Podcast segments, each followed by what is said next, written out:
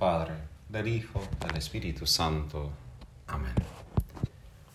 Señor Jesús, pedimos que tu Espíritu Santo infunda en nuestras mentes y corazones tu sabiduría, para que podamos ver la realidad según tus ojos, para que tengamos tu mente, para que juzguemos correctamente las cosas terrenales, para que podamos conseguir tus promesas de las realidades eternas.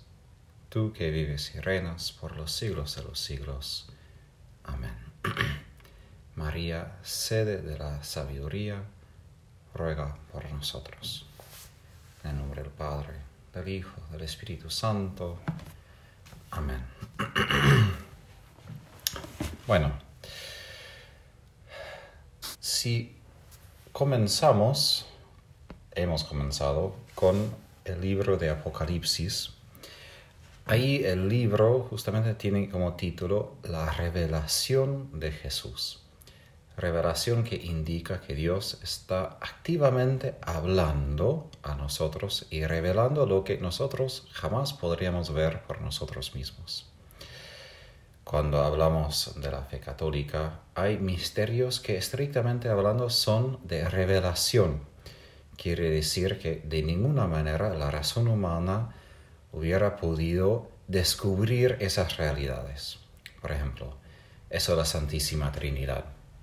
Ni por el esfuerzo mayor de toda la historia pudiéramos podido entender alcanzar esa verdad que Dios es una trinidad de personas. ¿No? hay manera. Solamente Dios puede revelar esa realidad y nosotros por la fe creemos lo que Él dice porque Él es la verdad. ¿A qué voy con esto? Que hay dos maneras de saber en cuanto a nuestra fe católica. Una es saber a través de la fe, que es aceptar lo que dice otra persona por su autoridad. Autoridad que quiere decir que podemos validar que esa persona es veraz, que lo que dice es digno de confianza. Por eso debo creer. Pero no puedo probar lo que dice. Solo puedo probar que esa persona es digna de confianza, pero no puedo probar de lo que dice es verdad. Simplemente tengo que creer su palabra. Ahora, todos iniciamos la vida así porque hay un montón de cosas que creemos de nuestros padres que no podemos probar. De hecho, que son nuestros padres tampoco podemos probar directamente porque en peor de los casos podrían haber fingido documentos, muchas cosas. ¿no? Entonces, la vida está construida sobre confianza, sobre la fe, de creer a otras personas. si no fuese así, bueno, viviéramos en sospecha total, en miedo total y no podríamos hacer nada. Pero eso no abarca todo lo que podemos saber. También sabemos las realidades a través de la razón humana. Ahora, hoy en día cuando pensamos en la razón, pensamos en la razón según lo que sería la iluminación francesa. La razón como contrapuesta a las emociones contrapuesta a la experiencia, ¿no? la mera razón de una mente de alguien que está en su escritorio pensando en deducciones lógicas. Pero la razón humana abarca mucho más que esto y, y según Santo Tomás de Aquino la razón humana no es algo aislado del resto del ser y de hecho sabemos eso de la psicología hoy, pero Santo Tomás de Aquino ya lo sabía que no hay manera de separar completamente emociones de la razón ni acciones de la razón, que todo va junto porque somos toda una unidad, cuerpo y alma, como seres humanos. Pero aquí voy. Que nosotros, aun si crecemos primero en fe, digamos, en creer otras personas que son, por ejemplo, nuestros padres, que esta es mi familia, ojalá venga el día que nosotros podemos descubrir el mundo por nosotros mismos, que con nuestros propios ojos también nosotros podemos ver lo que es verdad, lo que es verdad y lo que es mentira, lo que es bueno y lo que es malo. Y eso involucra algo de probar. A veces nos equivocamos, aprendemos de esas equivocaciones intentamos de vuelta. Entonces, si el libro de Apocalipsis apunta misterios insondables que solo Dios puede revelar, aquí en el libro de los Proverbios y también en otros libros de la sabiduría en el Antiguo Testamento, vemos otro enfoque de la realidad humana y es captar la sabiduría de Dios escondida en la realidad frente de nuestros ojos. Hoy en día, en cuanto a la ciencia empírica, si pensamos en química, física, el punto de vista materialista ha arruinado, ha borrado esa idea que la realidad revela a Dios, revela una verdad espiritual, no simplemente revela datos. Y aquí hay una diferencia entre lo que llamaríamos sabiduría, y simplemente ciencia como información.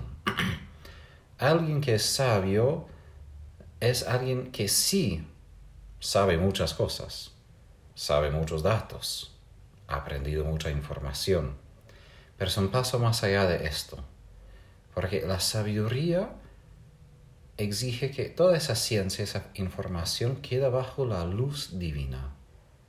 Y esa luz provee una unidad a toda esa información, porque si no fuese así, tendríamos un montón de información, pero que no tiene que ver nada uno con el otro. Pero como católicos nosotros creemos que todo el universo, toda la creación es sacramental. ¿Qué quiere decir? Que nosotros creemos que el mundo material refleja el mundo espiritual. De hecho, creemos eso en cuanto a nosotros mismos. Somos cuerpo y alma. Mi cuerpo revela lo que quiere mi alma. Es decir, el cuerpo es como se manifiesta concretamente mi alma. Sin el cuerpo, en esta vida, el alma no puede vivir, no puede expresarse. Entonces, todo el mundo material, creemos, sacramental revela a Dios, revela su sabiduría, revela su voluntad. Pero el asunto es cómo interpretarlo, cómo ganar esa sabiduría, cómo descubrir esa sabiduría. Ahora, antes de contestar esas preguntas, quiero añadir una cosa más sobre el libro de Apocalipsis. Si ese libro nos da una orientación sobre la historia, cómo debemos interpretar las cosas que nos pasan, como guerras, plagas, pestes. Necesitamos, hasta que Jesús vuelva, no simplemente perseverar ciegamente, necesitamos vivir. No, somos llamados simplemente a sobrevivir, somos llamados a vivir plenamente. Y la sabiduría tiene que ver con esto, de cómo vivir en esta vida para que podamos conseguir la vida eterna. Entonces, si Apocalipsis apunta el futuro, y apunta mucho la esperanza, la espera de la segunda venida de Jesús, el libro de Proverbios y la sabiduría en general apunta el presente. Y eso necesitamos justamente para esperar por su segunda venida.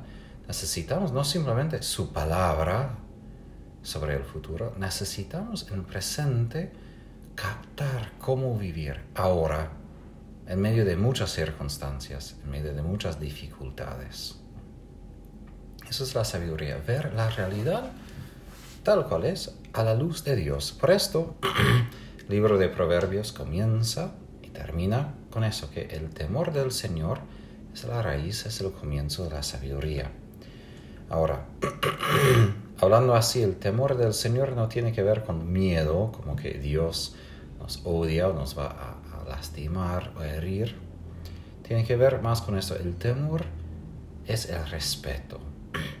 Es la capacidad de reconocer la presencia de Dios. Porque Dios no solamente está presente en lo sagrado, en lo espiritual, digamos, de la iglesia, de oraciones, Dios es presente por todos lados, punto final, y en toda su creación, por todos lados. Entonces, no solamente en lo sagrado está presente, está presente también en la vida cotidiana, en cosas que parecen que no tiene que ver con Dios. Pero toda la creación tiene que ver con Él porque lo creó y le previó orden. De hecho, Juan, San Juan Pablo II, si recuerdo bien, un profesor mío ah, de Polonia contó que había dicho a los jóvenes que antes de leer el libro, que es la Biblia, debe leer otro libro, que es la naturaleza. Que necesitamos todos ese contacto con Dios a través de lo natural y no soltar lo natural solo para ponernos en el nivel de lo sagrado, lo espiritual, de las escrituras. Todo eso es obviamente bueno, pero el Nuevo Testamento, la, redención, la segunda creación no anula la primera creación, sino la, sana, la santifica, la perfecciona. Entonces, el temor del Señor tiene que ver con eso que reconocemos la presencia de Dios. Hay un ejemplo de un libro sobre los ángeles que me ha ido mucho a entender e, en práctica en qué consiste ese temor del Señor.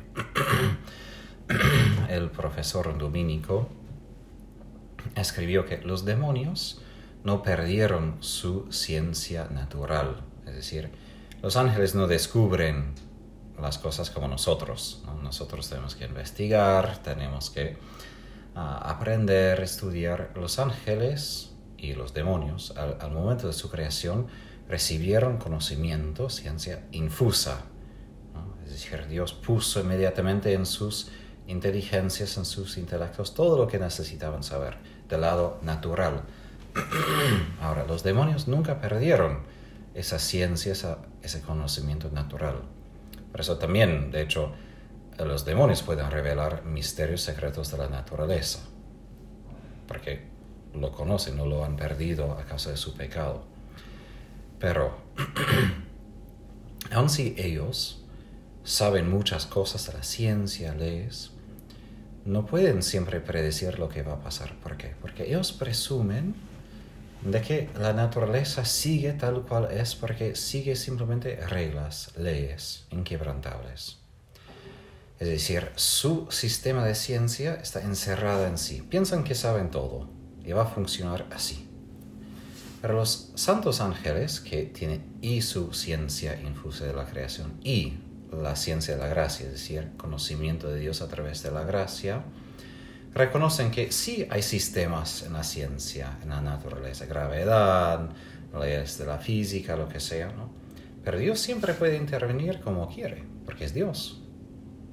Entonces no, no se cierran en su ciencia pensando que ya entienden todo, sino siempre da lugar ver un espacio donde Dios puede ser Dios, puede hacer lo que quiere, ¿no? que llamamos los milagros, ¿no? donde Dios puede intervenir como quiera.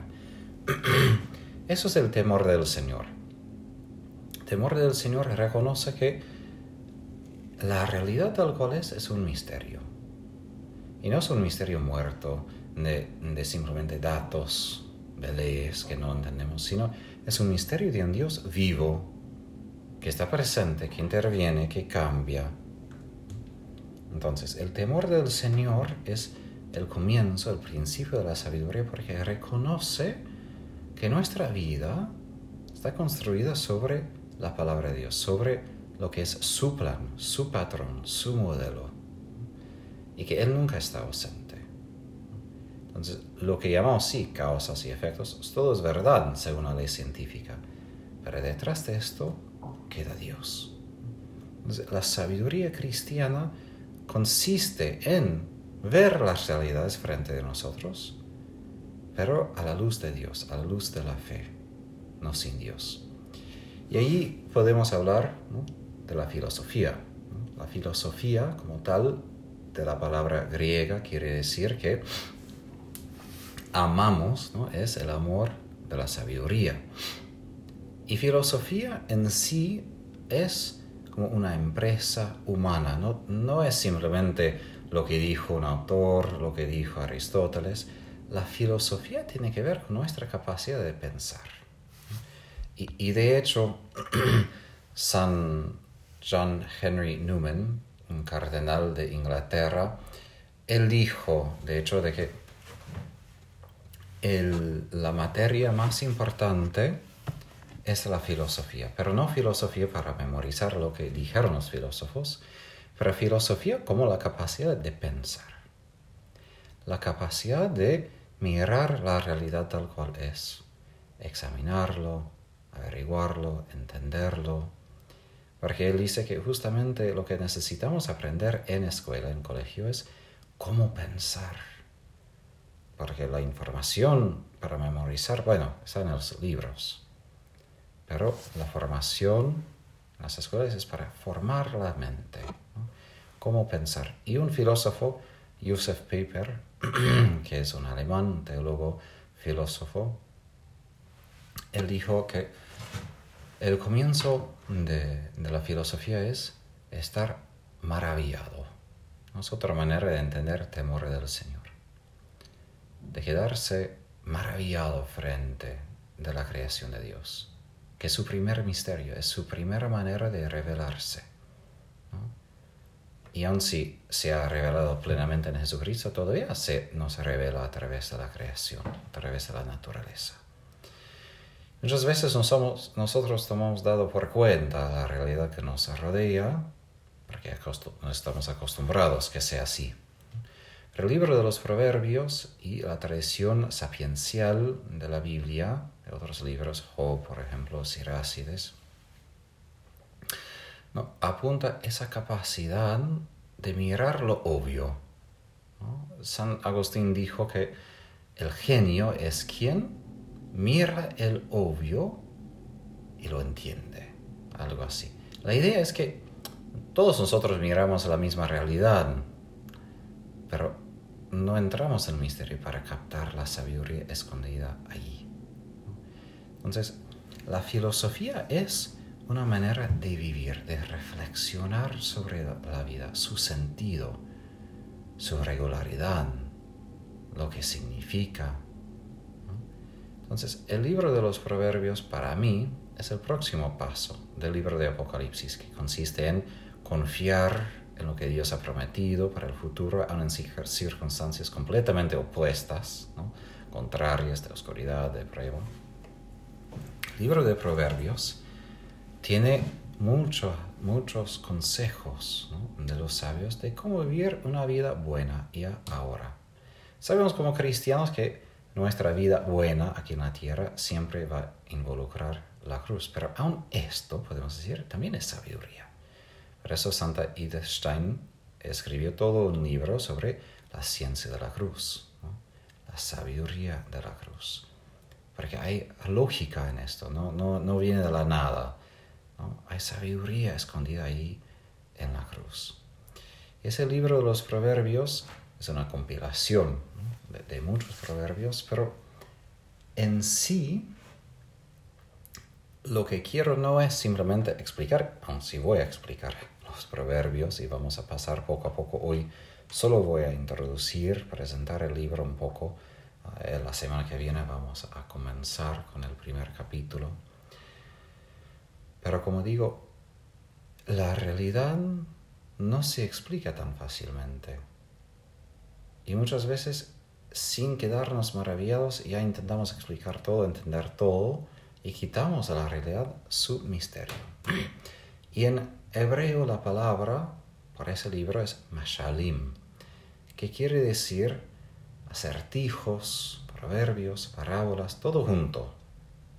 Nosotros pensamos en proverbios como oraciones cortas que tienen un sentido. ¿no? profundo sobre la vida que muchas veces nos enseña cómo comportarnos, qué hacer, qué evitar. Pero mashal en hebreo tiene un ámbito mucho más grande. Mashal aplica, por ejemplo, a, las parábolas de Jesús y también sus proverbios, porque Jesús mismo tiene varios proverbios ah, en los evangelios. Pero mashalim, mashal, indica que Dios en algún sentido nos desafía. Él no simplemente revela todo a la vez. No hace todo fácil. No provee simplemente un libro, un texto para decir, mira, eso es todo lo que quiero, es así y punto final.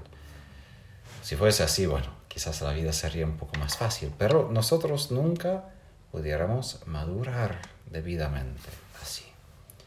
Y así Dios es un buen maestro, es un buen padre. Y Él deja ciertos acertijos en la realidad humana. Deja ciertas cosas así escondidas y si nosotros queremos entender, bueno, podemos entender. Y así muchos de los proverbios que, vamos a leer en, en, medio del libro, no es fácil simplemente entenderlo, como leer, entender y, pasar. Son cortas porque viene de, de la experiencia de, de, muchas personas y son resúmenes. Y probablemente son resúmenes de, de cosas que quizás exigieron años para que algunas personas lo experimenten y podrían como codificar la experiencia en ese proverbio. Entonces, detrás de, pocas palabras es experiencia a veces de años, de, varias personas. Es a que la sabiduría diferencia que la información no es una cosa que uno se gana por sí simplemente en leer algo, escuchar algo. La sabiduría muchas veces viene de la práctica, viene de algo vivido de la experiencia humana cotidiana. Y así, Mashal indica que Dios siempre quiere enseñarnos.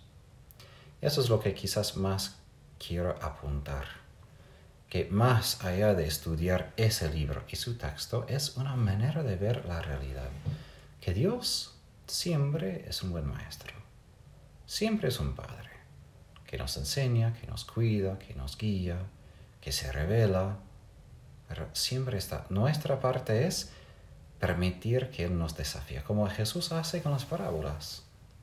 Los propios discípulos, en algún sentido, se quejaron de sus parábolas. ¿Por qué no nos hablas directamente, claramente? Y Jesús explica, es porque Él quiere que ellos se empeñen a aprender, indagar, investigar y eso es parte de la sabiduría. La sabiduría exige ciertas actitudes morales. No, todos son sabios, porque no todos quieren empeñarse en lo necesario para aprender esa sabiduría. Como digo, aprender información es una cosa, pero sabiduría de corazón exige una fe vivida, una vida en acuerdo con la voluntad de Dios. Y así, una cosa que es importante, según Aristóteles, en su manera de, describir cómo nosotros aprendemos cosas, y es que nosotros vemos a la realidad según lo que somos. Es decir, si soy mala persona, entonces voy a ver las cosas según la maldad de mi corazón, según la oscuridad de mi corazón. Si soy buena persona, voy a ver las cosas según la bondad de mi corazón. Por eso, ese libro comienza no con proverbios mismos, sino con la exhortación a un hijo a seguir la sabiduría, a escoger la sabiduría. Porque sin esa decisión de moral, de seguir la, la voluntad de Dios, de dejar el pecado, la sabiduría, no va a poner echar raíces en nuestra vida. Así la sabiduría no tiene que ver simplemente con una cosa intelectual, tiene que ver con toda la vida. Somos sabios si no solo aprendemos, sino ponemos en acción. Y hay varios momentos en el libro de Apocalipsis que llama a los lectores a ser sabios, a entender las cosas con sabiduría. Y el libro de Apocalipsis deja mucho desconocido. Es decir, al momento que revela varias cosas, al otro momento deja mucho en oscuridad. Y es muy fácil llenar esa oscuridad con otras ideas, profecías. Pero yo diría, ¿cómo llenamos esa oscuridad, esos vacíos? Con la sabiduría cotidiana.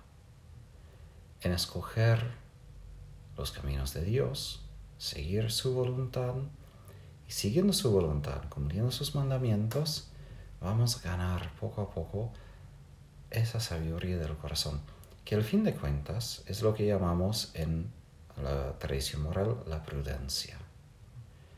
que no es simplemente el conocimiento intelectual, sino es una habilidad de ver la realidad y comportarse bien, hacer las decisiones buenas. De manera que puedo lograr mi meta, que es llegar a Dios, llegar al cielo. Porque aun si nosotros podemos decir, bueno, sí, todos queremos ir al cielo, lo importante no es el deseo, lo importante es tomar los pasos adecuados para que lleguemos allí. Y eso es la prudencia, tomar los pasos adecuados para llegar a la meta.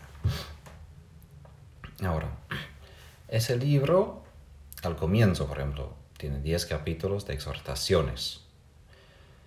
Y esto anima al lector, como un hijo, a escoger la voluntad de Dios, escoger lo que Dios pide. Porque esto es la puerta para la sabiduría, temor del Señor. Pero después, los proverbios mismos no tienen una orden. De hecho, pasa de una cosa a otra cosa a otra cosa, eh, muy mezclada, porque también la vida es así. La sabiduría viene de varios aspectos de la vida que parece que no tiene que ver consigo mismo. Viene de varias cosas. Pero la sabiduría abarca toda la vida cotidiana, todo lo que nos rodea. No simplemente lo sagrado, hasta lo más básico. Y esto para mí es importante, que como Jesús dice, que debemos ser sabios, astutos, y se queja que no somos que los que promueven el mal, los que están bajo el dominio de Satanás, son mucho más sabios a cumplir sus planes que nosotros somos. Y creo que sí falta mucho esa sabiduría concreta. Porque sí creemos en Dios, pero Dios nos dio y la fe y la razón. Y Juan Pablo II, de hecho, escribió toda una encíclica, Fides Ratio, sobre esa combinación entre la fe y la razón. De que el uno no borra el otro. Necesitamos las dos, y la razón y la fe. Son dos alas. Y con esas dos alas subimos hacia Dios. Y creo que hoy, especialmente en un ambiente, por ejemplo, donde no se promueve la fe, no favorece la fe, necesitamos más y más sabiduría. A manifestar en lo humano que nuestra fe tiene sentido. Defiende, no defendiéndolo simplemente con pruebas, pero con el estilo de vida, un estilo de vida que lleva a la felicidad, renal. Aquí quiero terminar que ese libro, obviamente, es un libro compuesto antes de Cristo, entonces no tiene la plenitud de la revelación. Y como tal, habla mucho de esa retribución de la justicia. Los buenos reciben premios, los malvados reciben castigo. No siempre es así, sabemos, en esta vida, porque a veces los pecadores reciben sus premios y los buenos son castigados por el desorden del pecado en este mundo. Pero aún así, también es verdad de que siguiendo la sabiduría, experimentamos paz, viviendo según el plan, el orden, patrón de Dios, ya tenemos esa paz. No tenemos que esperar hacia el cielo. Porque una vida sabia nos pone en armonía con Dios. Y en armonía con Dios todo florece, aún en medio de la oscuridad.